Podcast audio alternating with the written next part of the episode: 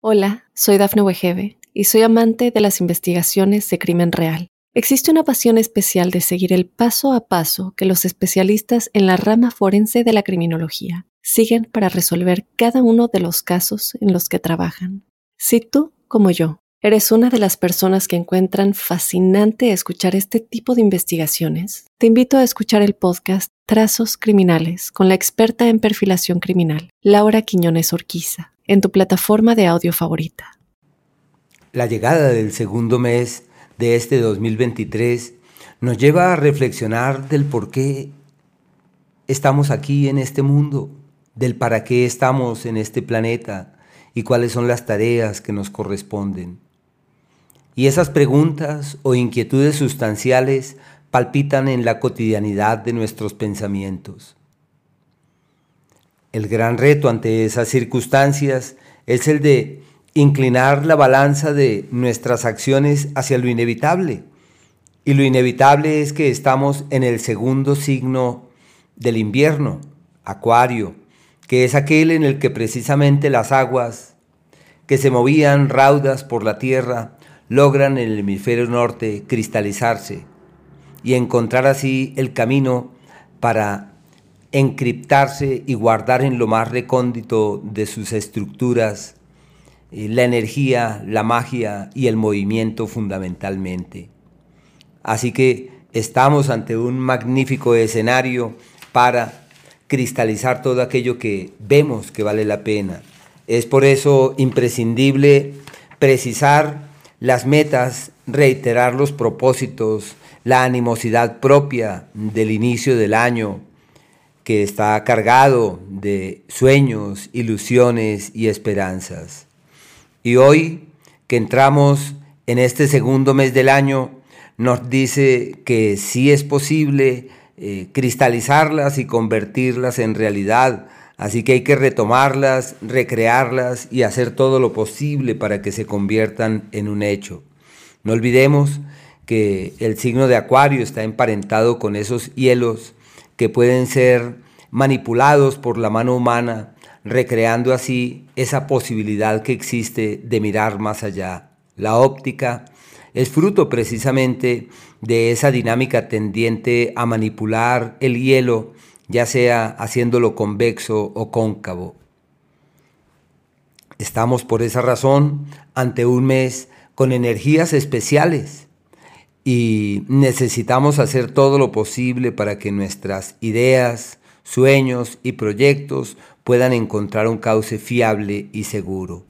Es un mes en el que vale la pena contemplar la presencia del otro, un signo del elemento aire, en el que es posible acercarse, escuchar, eh, participar, interactuar, departir y escuchar.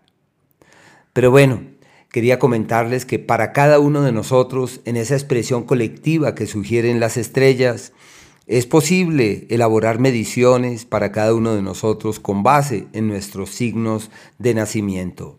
Sin embargo, en un principio quisiera contarles sobre el entorno eh, global y colectivo bajo el cual vamos caminando en este mes. Y quería sobre ese particular inicialmente hablarles de los aspectos manifiestos entre los distintos planetas y posteriormente recrear eh, la entrada de ellos en los nuevos signos.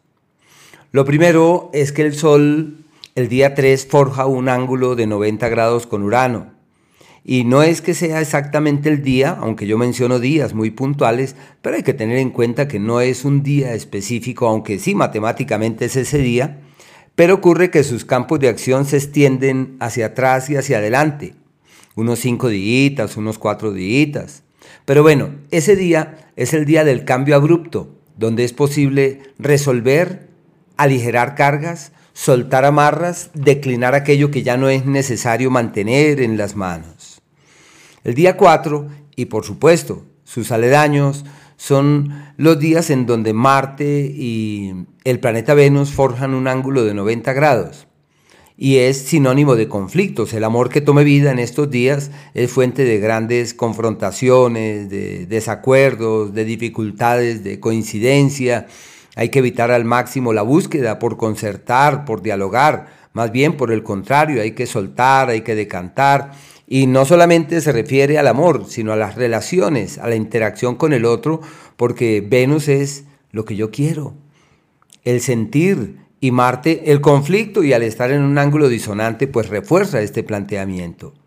Mercurio, el astro del pensamiento y de la mente, se junta el día 10 con el planeta Plutón, y esta conjugación pues es decisiva en todo lo que atañe a la orientación consciente del hilo del pensamiento y del poder, por qué no decir de la palabra, porque es como una magia bárbara la que se desprende de esta conjugación estelar. Hay que aprovechar este margen de tiempo para retomar frases poderosas, eh, opiniones transformadoras, ideas que nos renueven, que nos cambien, que nos hagan vibrar alto, que nos hagan resonar en tonalidades que trascienden, pero sí hay que tener cuidado con las obsesiones no saludables. El 14, Venus forma una conjunción con el planeta Neptuno, y claro, ya uno sabe cinco días antes o, o después, pero esa es la amalgama más bella de este mes. Bueno, una de las más bellas. Hay otra conjugación que ahora quiero hablarles de ella, el día 14, y se le llama la conjugación del arte, del sonido, de la música. Yo, yo veo eso y recuerdo la parte bíblico de las trompetas de Jericó, donde, bueno, valiéndose del sonido se lograron grandes cosas. Es el poder del sonido y hay que entonces aprovechar el poder de la oración, el poder de las palabras que se dicen y que se piensan. El día 15 Saturno recibe al Sol en una conjunción y estas son conjunciones que generalmente acarrean dolores y sinsabores de orden colectivo. Se conciben como días de tragedias y de eventualidades y para nosotros se considera como un, un margen de tiempo perfecto para ordenar, ajustar y corregir, para retomar disciplinas, para darse cuenta que todo está en su sitio. El 21 Mercurio forja una cuadratura con Urano queriendo decir que esos días son perfectos para entender lo que no se había entendido, ver hacia donde no se había visto y rebasar fronteras de comprensión. Son los días donde se activan las neuronas, donde es posible releer la vida, conectarse con ella distinto, reinterpretarla, fluir de una manera diferente. El día 22, Mercurio forja un trígono con Marte, es un ángulo bellísimo, es la fuerza de la mente, es la capacidad de ejecutar las ideas, de concretarlas, de convertirlas en realidades. Y son días para tomar iniciativas de cosas que pueden trascender. Y el día 28 está la conjunción, bueno, 28 es un decir, realmente es el primero de marzo, pero bueno, pongámosle el 28 está la conjunción de Venus con Júpiter. Y todos esos días son días en donde este par de astros se empalman. Cabe señalar que todos los años Venus alcanza al planeta Júpiter. Y siempre que esto ocurre, uno hace fiestas y dice, qué maravilla, excelente, ideal. no se compara con nada porque realmente son días espléndidos donde hay una energía eh, próspera, expansiva, pródiga, que nutre, que refuerza, que alimenta, que reconforta. Y quería sobre ese particular contarles que el día 22 la lunita va a alcanzar a Venus y a Júpiter y se va a poder ver perfectamente y son astros vespertinos que de hecho si ustedes están atentos en la declinación del día podrán observar eh, perfectamente este par de puntos celestes que también quieren eh, ocultarse, pero nos dan ese maravilloso espectáculo. Y el 22, bueno, dice uno el 22, pero se puede observar el 21, el 23, y es donde uno aprecia cómo la luna va evolucionando entre, entre estos astros. Y bueno, esos son como los escenarios desde ese punto de vista como los de mayor estima. Y con respecto al paso de los planetas por los signos, solamente tenemos tres sucesos en este mes que pueden ser significativos. Mercurio el día 10 entra al signo de Acuario y desde ahí refuerza todo aquello que atañe al conocimiento, no solamente de la disposición que podemos tener para aprender, sino también de retomar eh, ideas, teorías, lecturas, visiones, claridades. Es un periodo donde es fácil mirar más allá. El día 19, eh, Venus entra al signo de Aries, como el sinónimo de un periodo de intensidades, porque es como si el amor evolucionara con rapidez, aunque es factible consolidar cosas y llegar a acuerdos de cierta estima.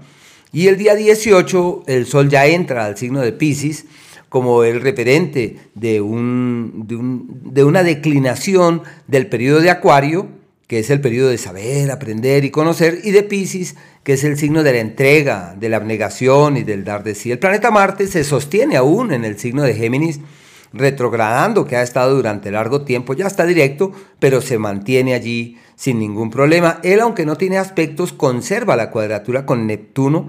El pico alto va a ser en el mes de marzo, indiscutiblemente. Júpiter está todavía en el signo de Aries y es excelente para iniciativas y viajes, para rebasar límites, linderos, fronteras. Y se convierte como en un eh, asidero eh, favorable para promover el optimismo y la confianza. Saturno está ya en el último grado del signo de Acuario, está por pasar al signo de Pisces, pero bueno, esto ya será para el mes de marzo y esperamos a eso referirnos en su momento. Y por último, el planeta Plutón que está en Capricornio, pero a punto de pasar al signo de Acuario. También en el mes de marzo cambia de signo. Marzo será un mes muy significativo por esa razón. Neptuno sí se sostiene tal cual en el signo de Pisces y Urano estará en el signo de Acuario. Hola, soy Dafne Wegebe y soy amante de las investigaciones de crimen real. Existe una pasión especial de seguir el paso a paso que los especialistas en la rama forense de la criminología siguen para resolver cada uno de los casos en los que trabajan. Si tú, como yo, eres una de las personas que encuentran fascinante escuchar este tipo de investigaciones, te invito a escuchar el podcast Trazos Criminales con la experta en perfilación criminal, Laura Quiñones Orquiza, en tu plataforma de audio favorita.